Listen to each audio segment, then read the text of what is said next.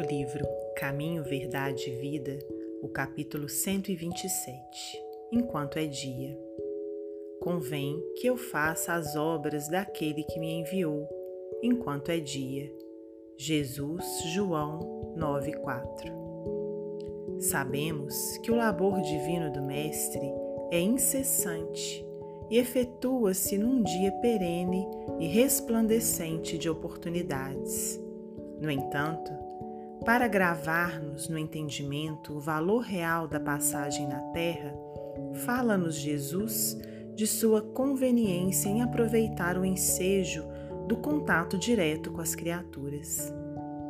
Se semelhante atitude constitui motivo de preocupação para o Mestre, que não dizer de nós mesmos nos círculos carnais ou nas esferas que lhe são imediatas, dentro das obrigações que nos competem na sagrada realização do bem eterno? Cristo não se refere à necessidade de falar das obras de Deus, mas sim de construí-las a seu tempo.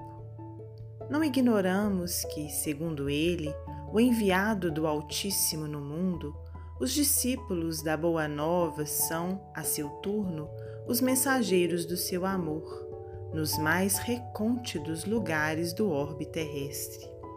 Os que vibram de coração voltado para o Evangelho são efetivamente emissários da divina lição entre os companheiros da vida material, onde quer que estejam. E bem-aventurados serão todos aqueles que aproveitarem o dia generoso, realizando em si próprios e em derredor de seus passos as obras santificadas daquele que os enviou.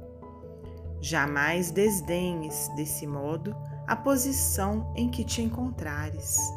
Busca valorizá-la por todos os meios ao teu alcance, a fim de que teu esforço seja uma fonte de bênçãos para os outros e para o teu próprio círculo.